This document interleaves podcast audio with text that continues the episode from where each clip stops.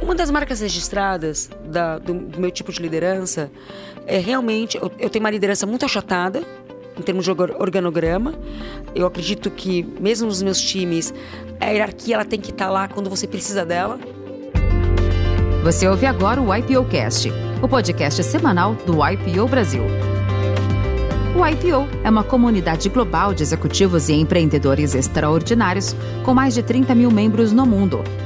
Este episódio é patrocinado por Redes Propaganda, VBR Auditoria e Consultoria, Michael Page e Icor, especialista em aceleração digital, e apresentado pelos YPOers Duane Reis e Gustavo Ferrone Ferreira, que entrevistam Thaisa Kruder. Thaisa Kruder é uma empreendedora nata Formada em administração de empresas, ela é CEO e proprietária do Clara Resort, um hotel de referência ecológica eleito por três anos seguidos como a melhor hospedagem para famílias da América do Sul e nono melhor hotel no país. Thaisa também é chefe de cozinha e pós-graduada em hotelaria em Paris. Atualmente, Thaisa possui um grande engajamento nas redes sociais no canal Clara em Casa onde divide suas deliciosas receitas e novidades dos hotéis. Ela também é coordenadora da ONG Ecociente e é mentora da Winning Women, entidade que ajuda a impulsionar carreiras e empresas de diversas mulheres empreendedoras. Bom, obrigado pelo convite. Estou aqui honrada para estar fazendo esse YPO Cast e vai ser um prazer aí dividir um pouco da minha história com vocês hoje. Bom, nasci em Santos, uh, morei a vida inteira em São Paulo, venho de uma família portuguesa com espanhol, de comerciantes. Uhum. Então sempre nasci com esse amor ao trabalho. Isso, o trabalho foi uma coisa sempre muito nobre, enaltecida na minha casa. Eu lembro de eu sair da escola, sei lá, com 7, 8 anos de idade, e eles me levaram para o restaurante para almoçar, eles estavam trabalhando. E aí eu ficava atrás do balcão, fazendo bolinha de sorvete, ajudando a lavar copo fazia mousse de chocolate para vender, para ganhar meu dinheirinho. Na época eram ticket restaurantes, eu separava o ticket restaurante e ganhava um, ali também um dinheirinho. Então sempre cresci aí com essa vontade de produzir, vamos dizer assim. E aí acabei me apaixonando pela área de serviços. E além disso, de restaurantes, a minha avó espanhola me trouxe o amor pela comida, pela cozinha. Então, minha primeira experiência na cozinha foi na casa dela em Santos, ali entre as panelas, enrolando nhoque, fazendo rabada. E, e aí essa paixão me segue até hoje. Bom, fui crescendo, fui fazer administração de empresas. Quando eu me formei em administração de empresas, eu decidi fazer uma pós-graduação na França em restaurateur, que é uma hotelaria voltada para restaurantes que eu nunca imaginei que iria trabalhar com hotel na minha vida. Para mim, eu segui na área de serviços. Mas hotelaria e restaurantes são. Estão linkados, se... né? estão linkados. Isso, A e B. Restaurantes são juntos. É. E quando eu fui para a França, a gastronomia lá é tratada como se você fosse um médico, como se fosse um, um engenheiro, um dentista. Eu fui para ficar um ano, acabei ficando três. Tive oportunidade para trabalhar em lugares maravilhosos como o Plaza Athénée, o Crillon, o Martinez em Cannes. E foi uma experiência maravilhosa, não só em termos de técnica, mas cultural e que me marcam até hoje. Aí eu voltei para o Brasil e voltei para trabalhar no restante da minha família, que na época era pequeno, ajudei a desenvolver, eu fui galgando ali na hierarquia da empresa, acabei virando a CEO da empresa, administrei durante alguns anos. Nesse entremeio, eu casei com o Ian, eu tive meus três filhos. E quando eu tive minha terceira filha, eu decidi fazer uma transição de carreira. Porque trabalhar com família não é sempre fácil tem empresas familiares, empresas familiares. No meu caso, segundo meu marido, que é a Península Ibérica é muito energética. Sangue corre quente? Não, corre quente. É. Era um pouco uma montanha russa. Eu sentia que eu dava três passos para frente e dois para trás. E eu não conseguia sair desse loop, essa coisa um pouco. Poxa vida, será que eu nunca vou fazer um voo solo? E aí, quando eu tive minha terceira filha, numa dessas discussões familiares, eu decidi sair dos restaurantes. Pensei para o mercado de trabalho na época. Tive algumas oportunidades de mercado, tem muita busca de líderes na minha área, tem uma carência enorme na área de serviços, de lideranças. E aí, uh, eu e meu marido, nós tínhamos esse pequeno hotel, na época tinha 40 quartos, ali em Dourado, na região, em Brotas, na região ali de, de dos raftings, mas é em Dourado, que fica a uns 30 quilômetros de lá, que fica no centro geográfico do estado de São Paulo, uma localização muito boa, muito ensolarada. E aí ele falou, por que você não tenta administrar hotel? É nosso. Uh, na época eu fiquei bem indecisa se, né, será que sim ou não. E, e o interessante que foi que eu morri de amores pela hotelaria. Hum. Me apaixonei, porque em restaurantes é tudo muito rápido. Não, e é sete dias por semana. Eu também venho dessa área, Thais. É assim, o estresse con constante, um contato muito de perto com os clientes é um calor frequente, assim, esse, esse, negócio.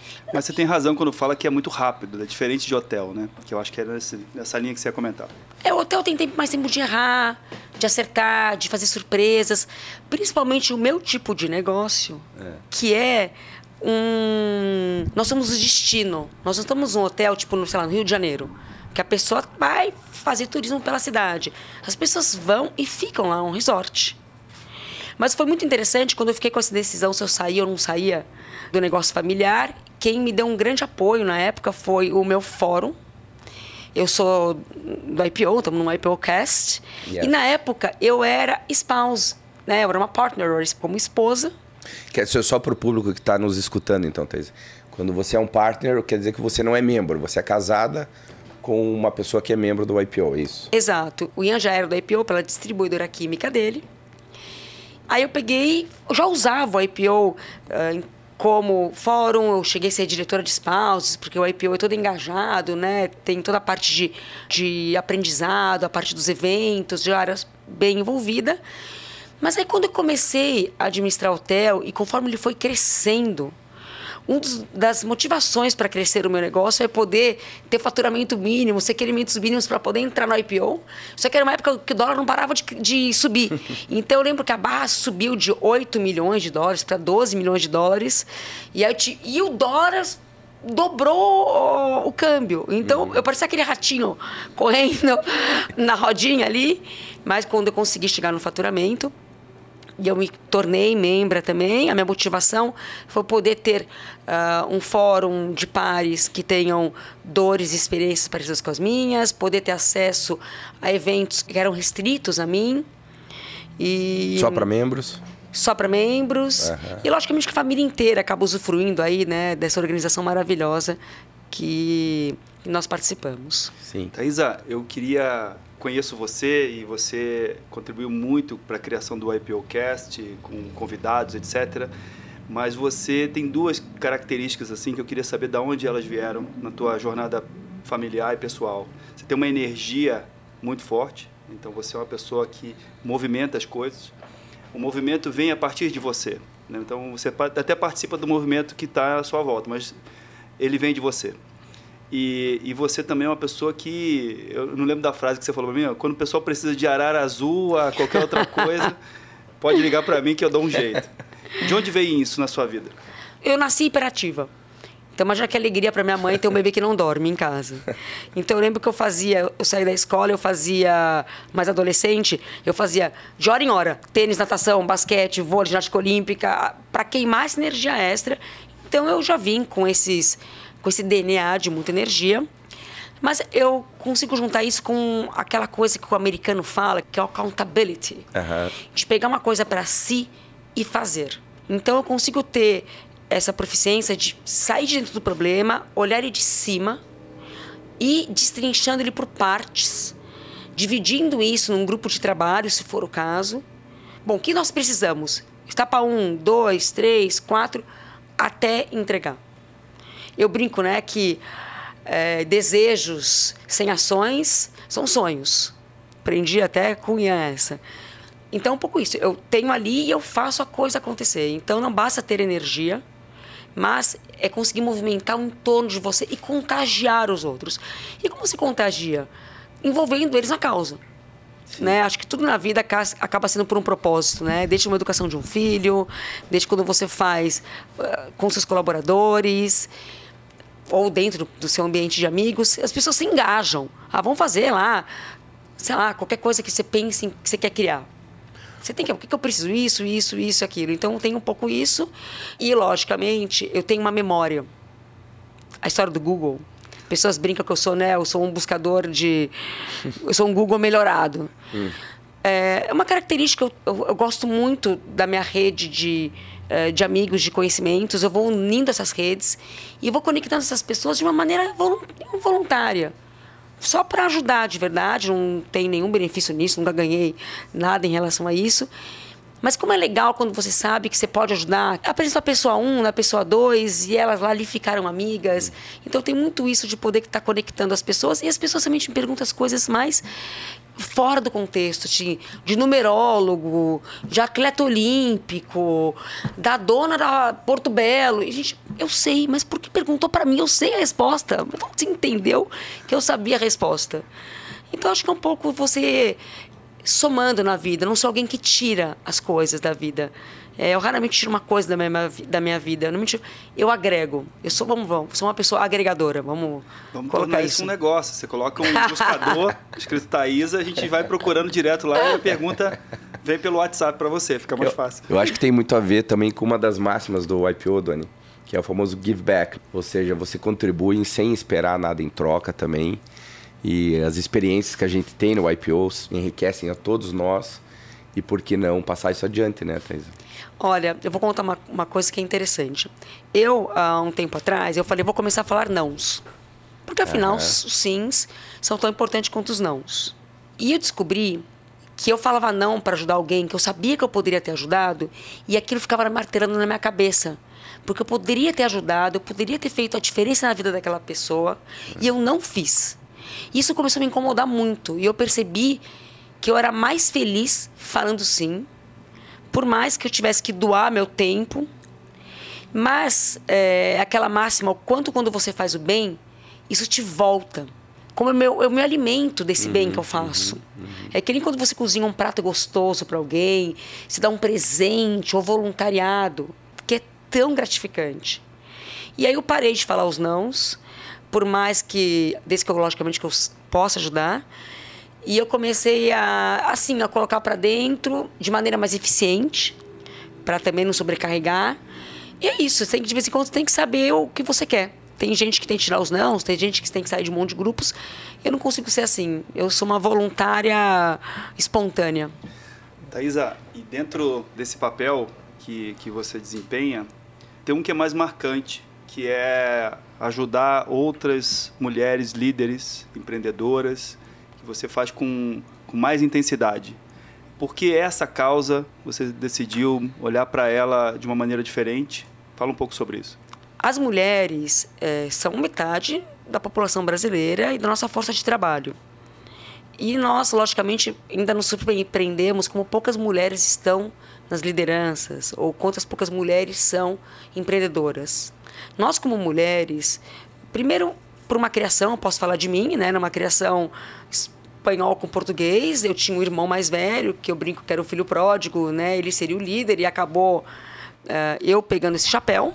Para mim sempre foi mais difícil traçar esse caminho. Eu tive que quebrar algumas barreiras. Porque não é fácil uh, ser mulher. Uh, ser brasileira também não é fácil. Né? A gente sabe como é difícil empreender. A primeira vez que eu entendi o que era preconceito foi quando eu fui morar fora. Uhum. Que lá eu descobri, nossa, não eu sou Estou num podcast, sou loira de olhos claros, e lá eu descobri o preconceito e comecei a prestar atenção nisso. E as mulheres, elas precisam de, às vezes, um empuxo maior, de alguém que chegue para elas e fala: você pode, você é capaz, vai e faz, eu tô aqui junto.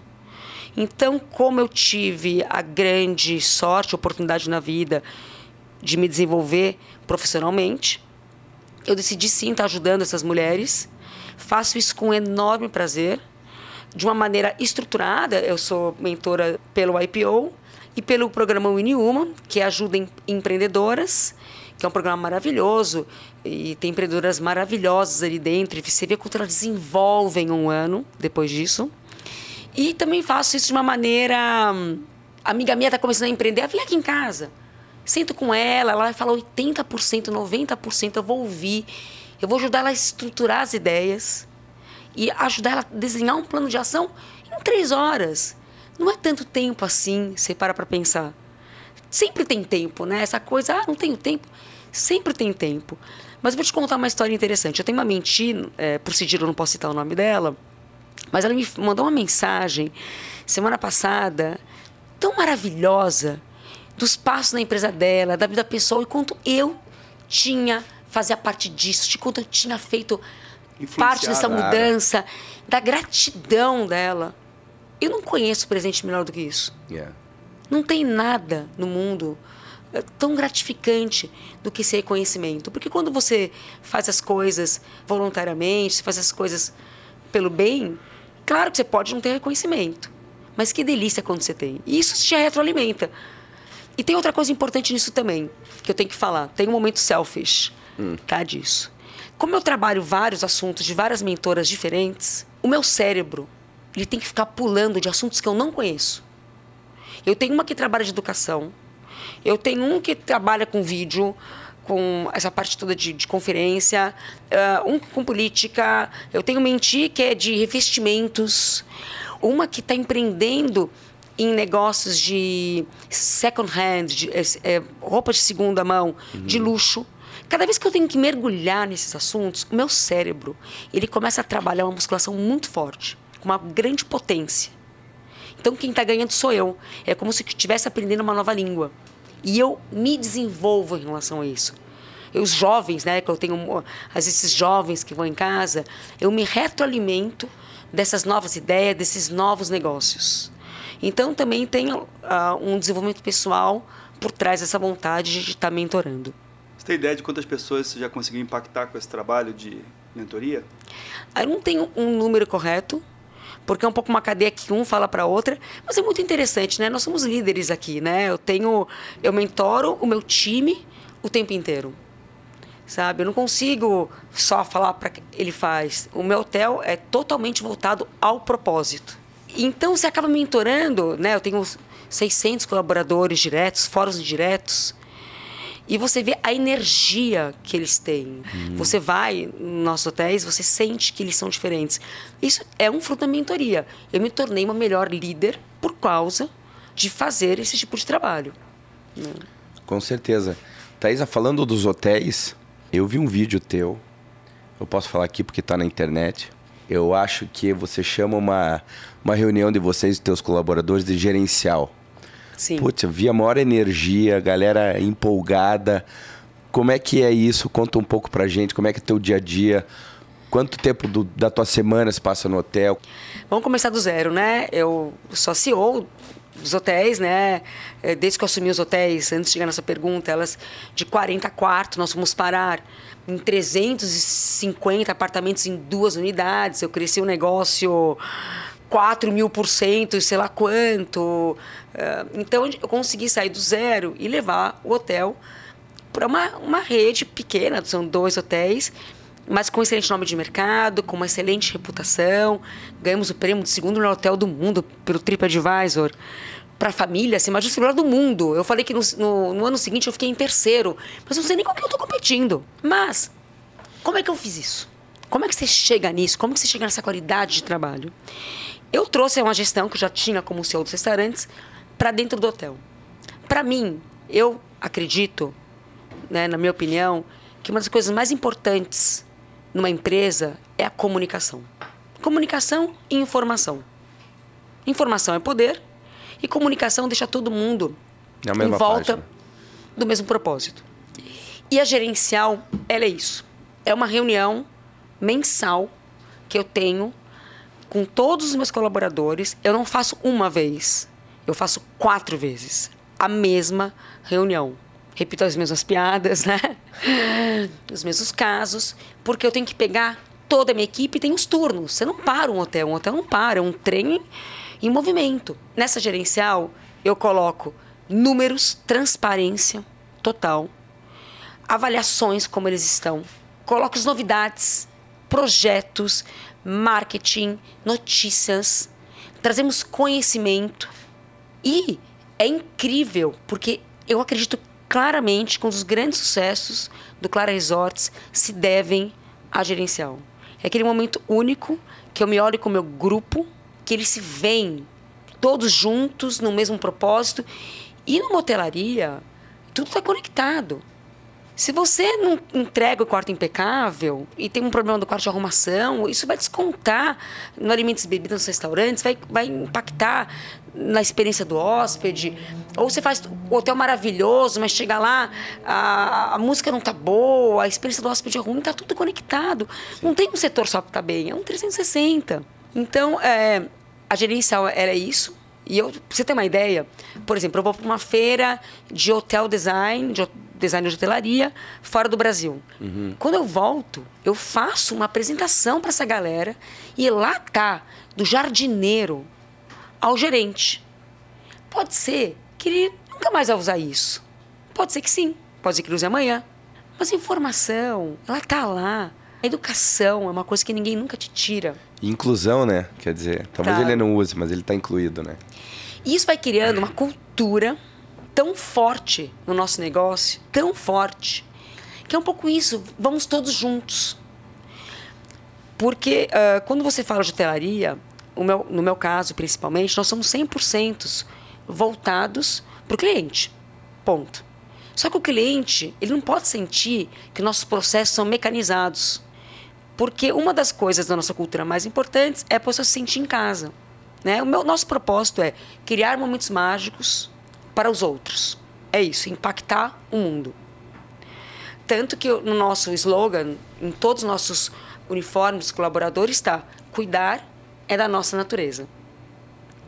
Só que para cuidar da nossa, para ser da nossa natureza, todo o resto tem que estar impecável, porque a pessoa quer uma hotelaria impecável, afinal ela está comprando isso. Uhum. Não é tão simples assim. Então, quanto mais você estrutura os procedimentos, as rotinas para isso acontecer de uma maneira automática, mais tempo você gasta para poder criar momentos incríveis. E aí, é, que interessante, né? O quanto isso vai pegando na veia. Nossa, como isso aqui na prática? Vou te contar um exemplo super simples. É. Outro dia eu estava na brinquedoteca, de vez em quando eu brinco de hóspede, e eu estava lá com a minha filha, ela era menorzinha, e aí uma hóspede me abordou e fala: Conta para mim, como é que você treina os teus colaboradores para sorrirem o tempo inteiro? Aí eu comecei a rir, né? Falei, olha, claro que não ensinei ninguém a sorrir. Eles são empoderados, eles têm uma liberdade de atuação a favor do para poder fazer o que precisar para o hóspede enorme. Eles sabem que eles fazem parte de algo maior. Eles são apaixonados pelo que eles fazem. E o sorriso é apenas uma consequência disso tudo. É, eu acho que eu até li em algum lugar, Lone, que dizia lugar de gente feliz. É isso aí. É isso aí, né? É o lugar de gente feliz. Eles... Resumiu bem. Muito. E é um pouco isso. Você tem uma ideia? Olha que interessante. 92% do meu time de Biúna antigamente trabalhava na enxada, na roça. E Biúna não tem uma, um, um DNA hoteleiro. Nós somos o primeiro hotel de porte que foi para lá. Nós tivemos que formar 100% do nosso time. Só que isso veio muito rápido, né? Essa virada de chave, como o brasileiro tem um DNA hospitaleiro muito forte, essa virada de chave, ela aconteceu de uma maneira muito rápida. Entrei em segurança, deles acharem, nossa, eu posso. E eles realmente falarem, sim, eu posso entregar massa pro hóspede que me pediu, eu posso colocar um amenity a mais que alguém pediu. Claro. É, é, muito rápido. E eles adoram, né? Porque quanto mais você faz isso, é que nem na bicicleta, né? Você começa, você, isso vai realmente no automático. Thaisa, você fazendo uma linha do tempo, você então começou a liderar um hotel lá em Dourado, 40 quartos, quando vocês decidiram que você assumiria como CEO do negócio. E 20 e poucos anos depois, você tem 21 anos depois, você tem duas unidades, é, 300 quartos, 600 colaboradores. Eu queria que você falasse um pouco como é que foi estruturar esse negócio, que é um negócio que exige certamente investimento. Como foi essa jornada de colocar um negócio, transformar ele num negócio viável na linha do tempo e como é que foram as rodadas de preparação desse ambiente para receber melhor? Porque eu trabalhava sempre no hotel já nos finais de semana. Então não é que eu caía ali sem saber que hotel precisava. Eu, no meu íntimo, mesmo quando eu trabalhava com os restaurantes durante a semana e dedicava tempo, na época praticamente a comercial, marketing e alimentos e bebidas, no final de semana, eu já sabia no meu íntimo que o hotel precisava. Porque eu não tinha tempo e nem dedicação para poder fazer isso. Quando eu virei ali a minha atenção 100%, na época era só para um hotel, eu comecei a fazer a mágica acontecer, vamos dizer assim, né? Porque foi muito rápido. Eu assumi realmente hotel fazem. vão fazer 10 anos nesse agosto. E, e que eu comecei? Num 360. Não adianta você querer investir só numa coisa. Vamos falar primeiro de estrutura. Uhum. Tá? Num lado e não investir no outro. Não adianta você investir em melhor roupa de cama se você não investe em equipamentos de lavanderia melhores. Não adianta você querer investir em louças melhores para serviço se você não investe na comida que vai nessa louça, por um exemplo. Eu tinha uma tirolesa em Dourado que ela só ia. E aí você tinha que carregar o equipamento montanha abaixo, montanha acima, nas costas. E foi assim durante 10 anos. Uma das primeiras coisas que eu fiz foi colocar a tirolesa que voltava também para eu vir carregar a montanha na volta. Volta com a pessoa Não. também ou o cara tem que voltar andando? É, pois é, gente, umas coisas. Eu sabia que precisava. Eu, tinha, eu sabia que uma cozinha precisava de um forno combinado. Mas eu tinha medo que eu comprasse o forno e quando eu voltasse no outro final de semana tivesse uma samambaia em cima. Que ninguém ligou. Quando eu estava lá, eu sabia que ia ter o treinamento do forno, que todo mundo ia usar o forno.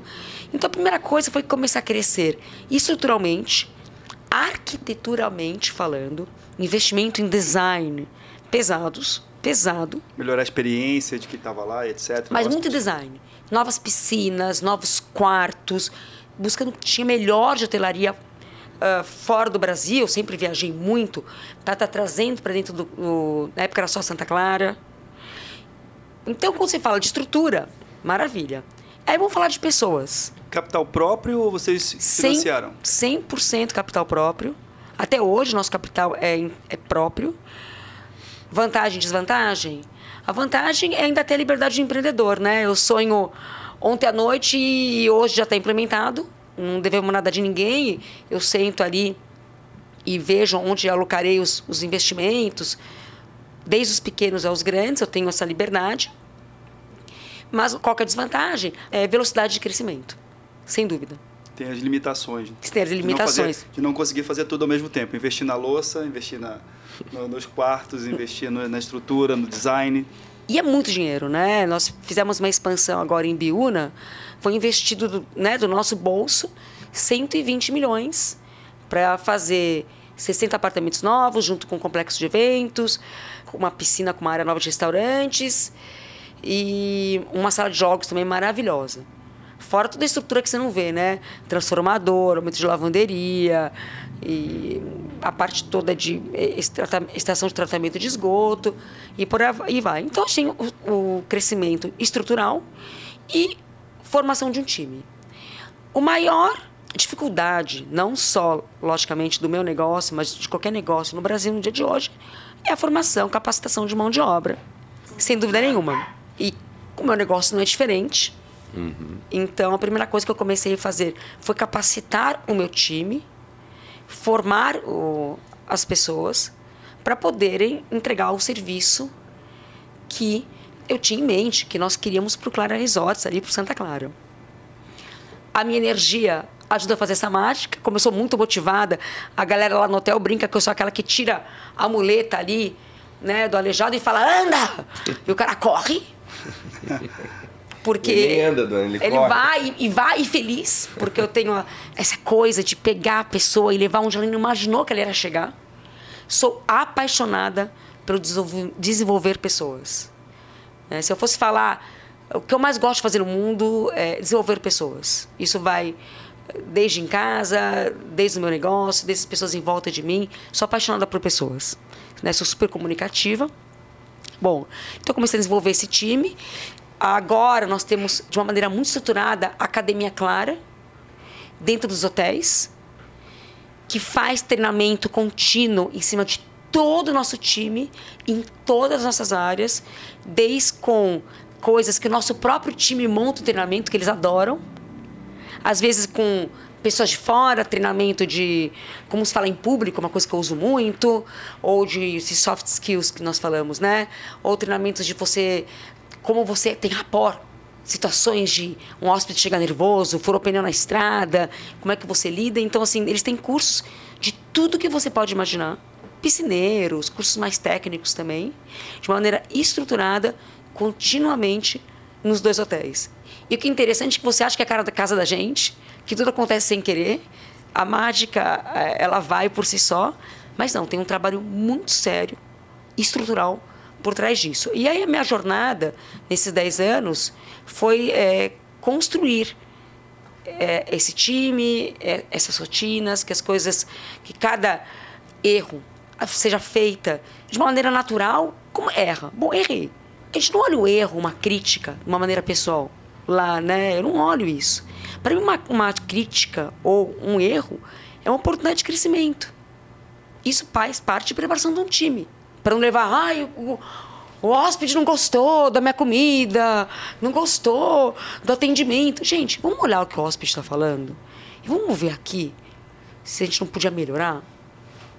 Outro dia teve uma, uma um hóspede que caiu e o atendimento, por mais que tinha tido feito treinamentos, não foi feito da maneira ocorrida, os primeiros socorros. Eles poderiam ter feito de uma maneira melhor. E o hóspede reclamou isso.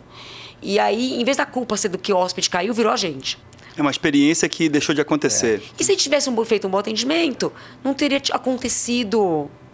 É, tivemos que dar diária pro, pro hóspede que estava infeliz, pagamos o tratamento da pessoa. O problema é que não era nosso, aconteceu. Ele tropeçou no tronco. E aí cheguei pro time legal, erramos. E aí, galera, como é que da próxima vez nós faremos? O que está faltando de estrutura aqui que a gente podia ter melhor?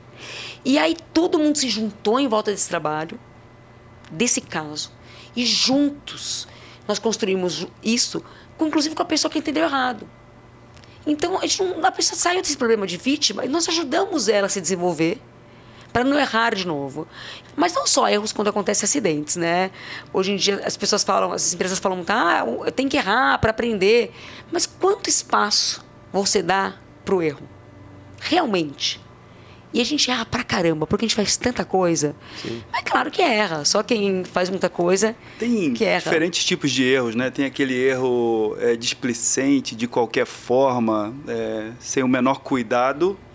E tem aquele erro de quem está ali tentando acertar, fazendo o seu melhor, e ainda assim a gente não é perfeito e comete. E é diferente, né? Isso. Como líderes, a gente tem que tratar eles de maneira diferente. Tem consequências diferentes e interessante você falar que as pessoas em torno de um determinado tipo de problema são capazes de observar esse problema, tomar algumas novas decisões, correções de rumo e o time fazer isso, né? As pessoas fazerem isso sem necessariamente depender de uma liderança direcionando, faz muito sentido, porque devem acontecer problemas como esse o tempo inteiro, porque claro. faz parte do, do dia a dia de um negócio desse tamanho, com 600 funcionários, é, pessoas que entram e saem o tempo inteiro. Então, culturalmente, é, é faz toda a diferença. Né? É, uma das marcas registradas da, do, do, meu tipo de liderança é realmente. Eu, eu tenho uma liderança muito achatada, em termos de organograma.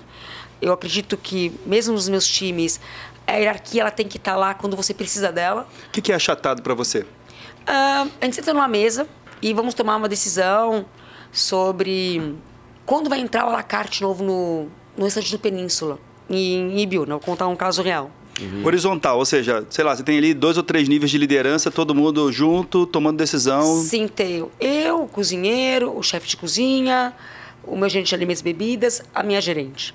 Uhum. E nós desenhamos isso juntos. E isso é feito juntos. Nós fazemos, desenhamos o cardápio juntos. E se eles falam, olha, nós estaremos preparados para entrar em abril, na verdade, o restaurante ficou pronto em dezembro. E nós queríamos que em, em janeiro estivesse funcionando. O meu time chegou para mim e falou assim, Thaisa, não estamos preparados para rodar o alacarte em janeiro. Vamos rodar o aperitivo? Vamos e vamos partes. deixar o alacarte para quando passar o carnaval? Claro que eu queria. Era o meu desejo como CEO. Afinal, investir naquela estrutura para melhorar a experiência do hóspede, que esse alacarte ele é incluso na diária, nem é cobrado à parte. Mas eu tive que respeitar o meu time, que está falando isso, por mais que era contra a minha vontade. Se tivesse empurrado, eles teriam acatado. Você entendeu? Mas é que tipo de líder eu estaria sendo? E mesmo depois de, em fevereiro, que eles erraram um monte, porque, claro, né, tudo que você faz novo, você erra, a curva de aprendizado. Sim. Nós sentamos juntos, acerto, entrei na cozinha com eles, reestruturamos, mudamos o time, fizemos junto. Não tem aquela coisa, ai, tá vendo? Você colocou em fevereiro e errou um monte. Não tem esse papel. Não cabe isso uhum. nesse negócio. Gente, as pessoas que trabalham em hotelaria trabalham de sábado, domingo, Natal, Ano Novo, feriado. Se não trabalha por uma paixão, por um propósito, não fica. E por isso, a importância deles saberem que eles estão fazendo a diferença.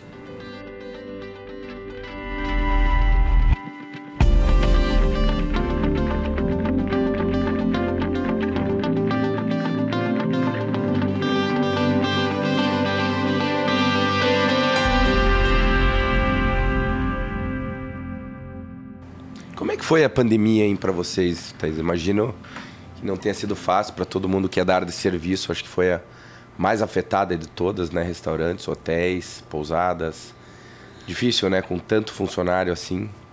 Olha, você sabe que eu tenho uma história pessoal muito interessante e eu transito bem em mares revoltos, tá?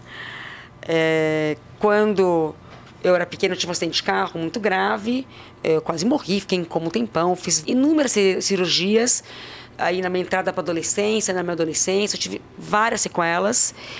Isso me tornou uma pessoa muito resiliente e aquela pessoa que sabe que todo dia conta. Que mesmo o pior dia da sua vida, ele será importante, em algum momento ele terá algo de belo. Sabe?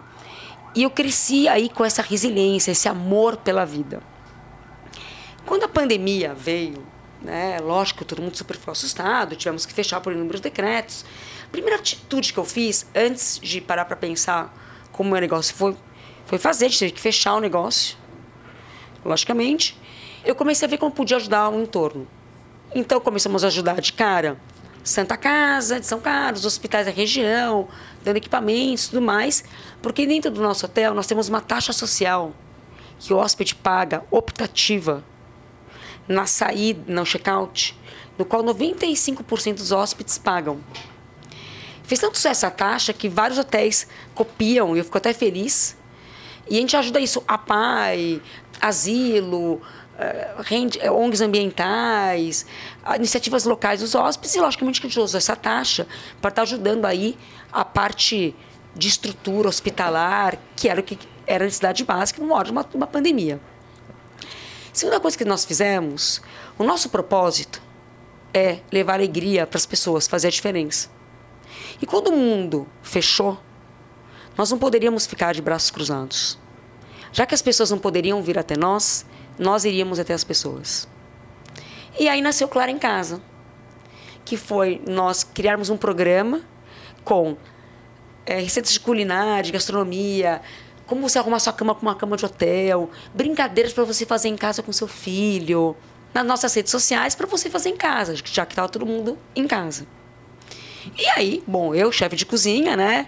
Sou formada na França. Bom, gente, desde que culinária eu pego para mim. E foi interessante que com a minha trajetória de CEO, a minha parte gastronômica, que é a minha grande paixão, ficou um pouco de lado. Eu só cozinhava para meus amigos, não cozinhava mais ali no meu dia a dia. A pandemia me trouxe isso de volta, porque eu comecei a cozinhar na internet, no Instagram.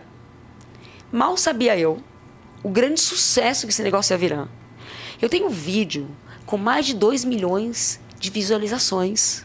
Uma loucura. Eu fui contratada pela Icruzê para fazer uma campanha publicitária, pela Multinox, a Gastrinox, nosso amigo lá do IPO. A Cris Barros me veste hoje em dia. Virou uma grande coisa o, o, o Claro em Casa. Uhum. Porque foi, a ideia foi levar alegria, sabor, onde quer que as pessoas estivessem. Aí. Tá uh, feita a limonada. A vida é limonada, afinal, tá todo dia vale tá, a pena. Tá feita a limonada. Todo dia vale a pena. Não, eu falei, a Globo, nós vem pan com essa história, foi um maior sucesso. Bom, só que em maio eu percebi uma, uma certa movimentação, começou a abrir a Europa. E eu falei, as pessoas começaram a ir né, no churrasco do amigo. Aí eu desenhei meus protocolos junto com a Santa Casa de reabertura da hotelaria. Bom, vou reabrir meu hotel. Eu fui para também praticamente o primeiro hotel de lazer a abrir do estado de São Paulo. Abri primeiro com cinco quartos para azeitar o protocolo, porque eu queria em julho estar tá funcionando. Então, tinha que abrir no final de maio. Afinal, ninguém reserva um hotel fechado. Sim. Ponto. E aí eu fui. 5%, 5 quartos, 20 quartos. Parei em 70%, conforme os números foram melhorando. Só que eu tive uma ocupação constante desse público. Um público novo, que nem era, às vezes era o meu público, que as pessoas, o mundo fechou, afinal só tinha. O Brasil descobriu o Brasil. Os brasileiros descobriram o Brasil na pandemia. E eu fui muito beneficiada porque fiz bem a lição de casa, eu tinha uma estrutura pronta, tinha feito os protocolos muito sérios uh, para a Covid. E aí acabei uh, surfando essa onda, porque as pessoas. Olha que interessante. O nosso objetivo, né, nosso propósito é cuidar das pessoas. E nunca isso foi tão verdade como na pandemia. As pessoas chegavam lá enlouquecidas, achando que nós éramos o RAP, que nós éramos o Google, porque o computador te dá respostas muito imediatas. E a vida real não é assim. Você, gente, calma. Respira. E é engraçado que meus hóspedes reservavam lá para ficar dois dias, ficavam 20. Eu ficava lavando a roupa na lavanderia de lá do hotel. E eu voltar para casa para cozinhar. De jeito nenhum. Interessante isso que você fala, porque nós ouvimos falar o tempo inteiro que nós adoecemos durante a pandemia. É, todo mundo precisou ficar mais tempo na, dentro de casa, é, ter que lidar com outra realidade, ter que não conviver socialmente, que é uma forma de alimentar a mente, a cabeça, é, a saúde de uma forma geral. E você falando que pós-pandemia, os primeiros hóspedes chegavam dentro do hotel doentes, é. É, é, viciados nesse ambiente de agilidade, um ambiente fechado.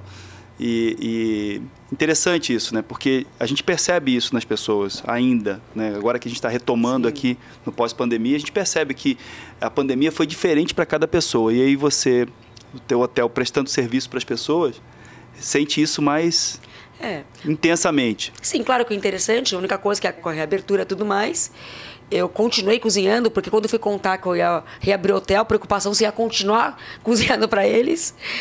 E eu continuei cozinhando, tô aí com menos frequência, eh, fiquei apaixonada por isso, uh, revi muito minhas técnicas em relação a isso, foi realmente bárbaro.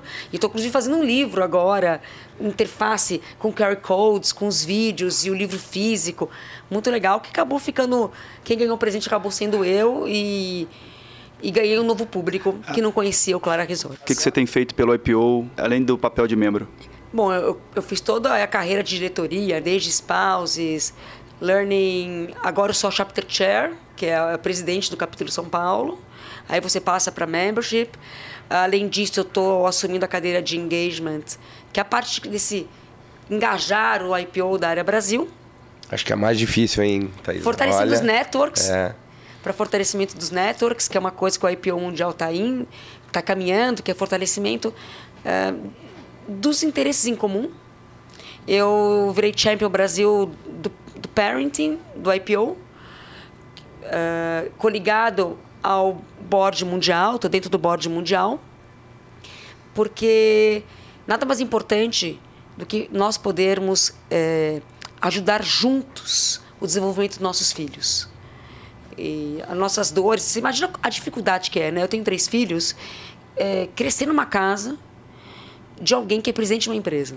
É, os padrões altos e que eles são cobrados. Na minha casa, para piorar, são dois presidentes de empresa somos muito amorosos, mas somos muito exigentes. Afinal, a sua, os privilégios, ele é proporcional à sua responsabilidade. Tem que saber o que eles são responsáveis, porque no nosso caso nós somos empresários. Nós não somos executivos. Então eles vão herdar um negócio, a não ser que nós venhamos a vender, né, a química ou os hotéis. Porque senão eles são responsáveis por esses 600 colaboradores, mas não sei quantos, uh, 300 da, da química. E eu sei, os meus pais quebraram o negócio dele depois que eu saí. E eu hoje já pago as contas dessa quebra, né? De dívida trabalhista. Quem paga isso sou eu. Então você pode herdar ou uma responsabilidade, ou você pode herdar um privilégio. E, e, aí eu falo para nossos filhos: olha, não é que você tem que vir trabalhar comigo, mas tem que saber na, sentar numa cadeira de um conselho. Você tem que saber contratar um presidente da empresa, um gerente certo, para estar tá administrando o negócio e ficar de olho. Uhum. Thaisa, fala um pouco mais sobre como o IPO pode contribuir é, nessa caracter, nessas características que você descreveu. Né? Então, você tem um negócio como empresário, esse negócio vai passar para a tua família, os teus filhos precisam se preparar para isso, ou não necessariamente, mas existe um preparo da família. Como um IPOer pode usufruir dessa rede para poder ajudar essa sucessão familiar? Nacionalmente, seu network pessoal, é, outro dia, o meu filho de Matias, ele tinha 15 anos, foi trabalhar no Roldão, no meio da pandemia, queria alguma coisa presencial, e a filha dele foi trabalhar comigo. Né? É comum eu receber o IPO, filho de IPO, os Youngs, para trabalharem comigo, ou para ir lá em casa, para conversar um pouco. Então, acho que desde a rede de conexão, internacionalmente tem um mundo. Se você entra no Connect ali, você tem um mundo acontecendo, eles se encontram, então é uma jornada bem específica aí, mas mas a minha ideia é criar logicamente um programa de educação voltado para os filhos do IPOs nacional com cultura nacional. No network do IPO, quer dizer, somos aí mil membros quase no Brasil, é, com empresas que devem ter um pouco mais de 100, de 100 a mil funcionários. Vou colocar uma média aqui para a gente poder exemplificar. Então, esses youngers poderiam eventualmente é, participar de programas para trabalhar dentro das empresas de outros YPOers Sim. e viverem a rotina de é, conhecer uma empresa, sentar uhum. numa cadeira bem no início da carreira, se preparar e depois disso poder voltar para os seus próprios negócios mais fortalecidos e, e preparados. Sim, mas também não é só isso, né? Acho que a rede de conexão ah, das pessoas é muito importante. A minha filha está indo fazer um, um estágio ela está fazendo hotelaria uh, nos Estados Unidos e ela está indo estagiar numa empresa hoteleira de um IPO. Uma empresa bárbara, eu conversei com ele, dedilhou um mega estágio para ela. Ela não teria acesso a isso se ela tivesse, se eu não estivesse nessa rede de conexão. Thaisa, é, a gente gosta de saber no IPOcast um pouco de bastidores da liderança, né? então falar um pouco sobre soft skills. Ao longo dessa, dessa conversa, você falou muito sobre a sua energia, falou muito sobre a importância que você dá para a comunicação, para o teu time.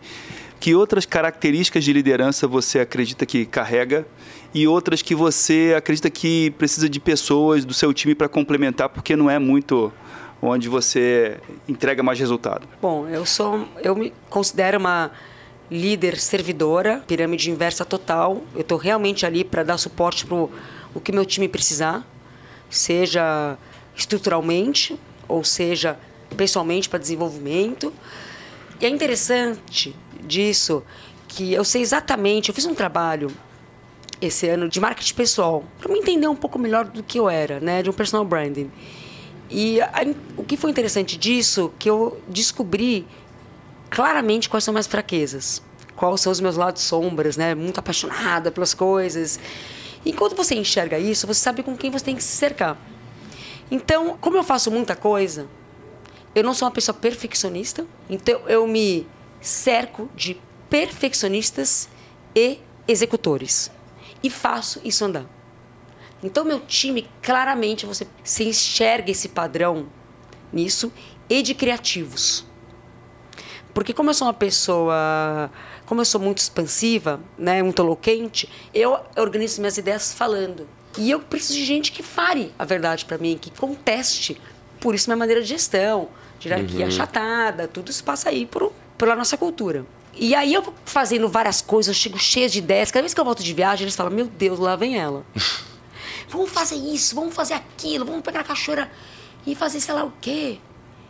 Aí eles pegam e tá legal grupos de trabalho, como faremos, e aí nós estruturamos isso.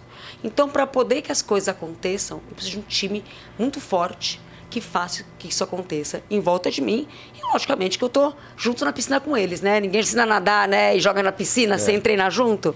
Então, a gente tem essa característica, assim, que eu acho que são importantes na minha, no meu tipo de gestão. Essas características são características também de quem está no topo da pirâmide, na liderança, e tem um time é, que pode dar sequência tática nas ações. Olhando para as diversas competências da cadeira de CEO, né? É, números, é, olhar a parte de, de serviços, você falou que é uma uma característica forte sua de observar é, os detalhes no sentido de prestar um bom serviço, de estar tá entregando o melhor para o consumidor. E as outras cadeiras, a cadeira de que envolve assim os números da companhia, a gestão é, de produção do dia a dia, escalas, serviços, etc. O quanto você entra nisso, o quanto você tem pessoas que podem te ajudar nesse, nesse papel? Tudo é mesurado, né? Que não se mede, você não sabe se melhorou ou piorou. Dificilmente alguém estuda para a prova se não tiver nota. É, acho que faz importante você ter metas, são coisas importantes, na minha opinião. Mas toma muito cuidado, nós temos números para tudo, desde rentabilidade, gastos de piscina por hóspede por mês, tudo, tudo é tabulado. Nota de satisfação dos hóspedes, uhum. tudo isso controlado e está no plano de metas deles. Eles têm um, uma remuneração variável muito forte em cima disso. É, no, quando você chega em nível de gestão, chega a, a o salário representar, representar quase 40% para cima ou para baixo do salário do time de liderança. De acordo com a performance. De acordo com a performance. Mas, olha que interessante. Na gerencial desse, desse mês, a gente mostrou esses números todos, porque é nosso praxe, não todos, mas os mais importantes, né? E eu olhei para os números e falei assim, galera, isso aqui são só números. Como é que a gente entregou cada número desse? Uhum. O que, que esses números representam? Quando você fala atendimento ao cliente, sonhos realizados, sorrisos, parabéns. Como é que vocês entregaram isso? Tiveram que reverter? Quantas diárias tiveram que dar porque o hóspede se machucou aí que teve que reverter? Eu tive que dobrar de horário cinco horas porque não tinha equipe para dar conta disso. Eu acabei final de semana exausto? Ou isso foi no automático, com a transição das rotinas dos horários? Como é que a gente entregou cada número desses? Foi a rastros de sangue? Então, a primeira coisa que eu converso muito com o meu time, como é que a gente está entregando isso? Não são só números, mas como está o por trás disso? Os processos acontecendo de uma maneira é.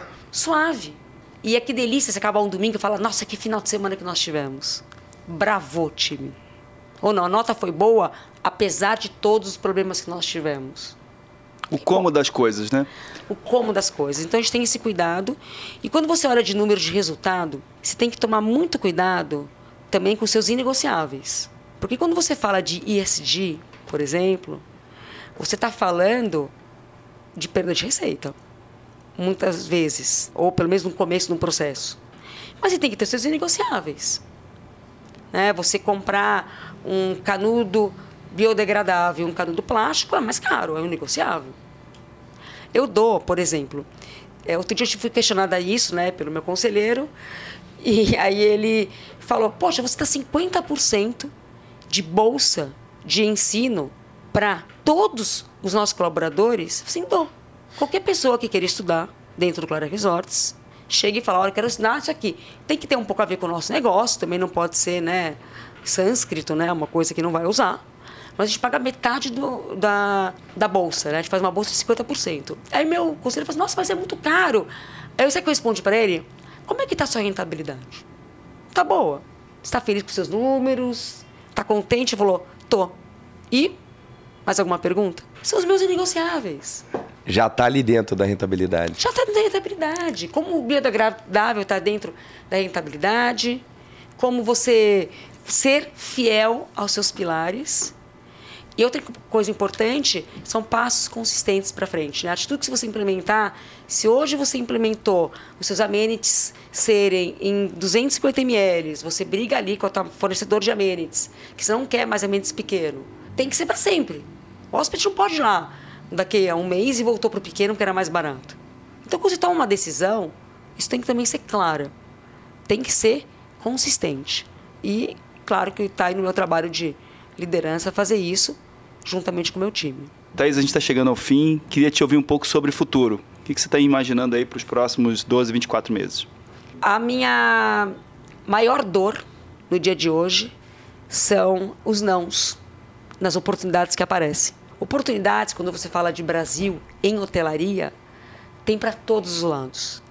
E aí, como eu continuo com capital próprio, que é uma escolha por hora, eu tenho que saber falar esses aonde eu vou crescer, qual que é a minha prioridade.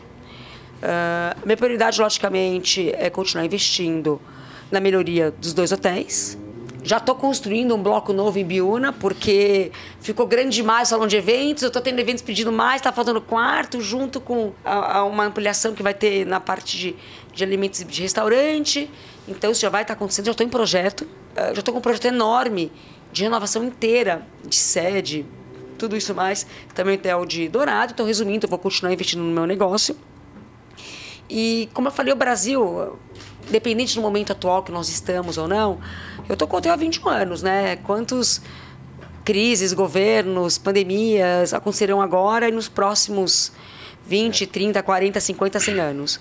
Então, logicamente, investi no meu negócio e continuo investindo no Brasil, porque nós, você não pode pensar, ainda mais que você tem um negócio próprio, no, no dia atual, como está a situação agora no Brasil. Você tem que pensar para frente. Muitas situações, crises, governos podem vir aí pela frente, né?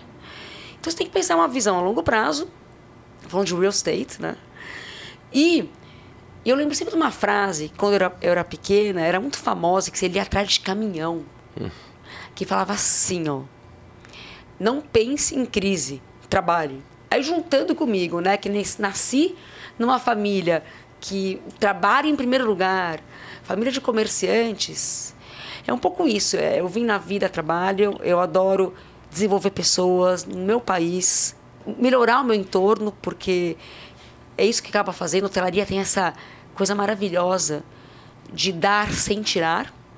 Uh, nosso hotel é sustentável, nós ganhamos uh, o prêmio Brastoa, que é o prêmio mais importante voltado para a sustentabilidade no Brasil, no Clara Resorts, então a gente tem uma, uma, muito voltado também para a parte ecológica e não tem nada mais prazeroso do que eu poder estar tá aliando trazer alegria para as pessoas, desenvolvimento pessoal de quem está em volta de mim e ainda aí um cuidado com a parte de sustentabilidade. Assim, eu tenho muita sorte de trabalhar com hotelaria e poder fazer a diferença no mundo.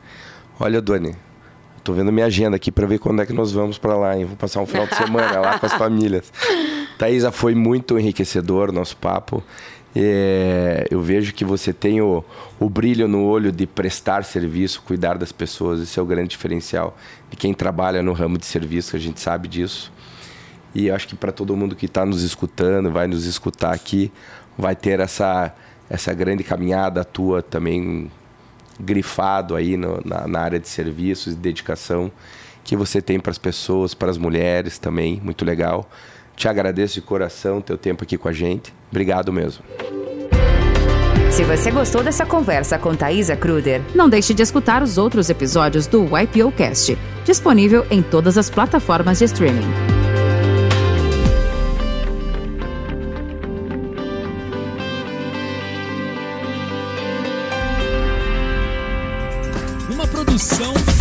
conteúdo.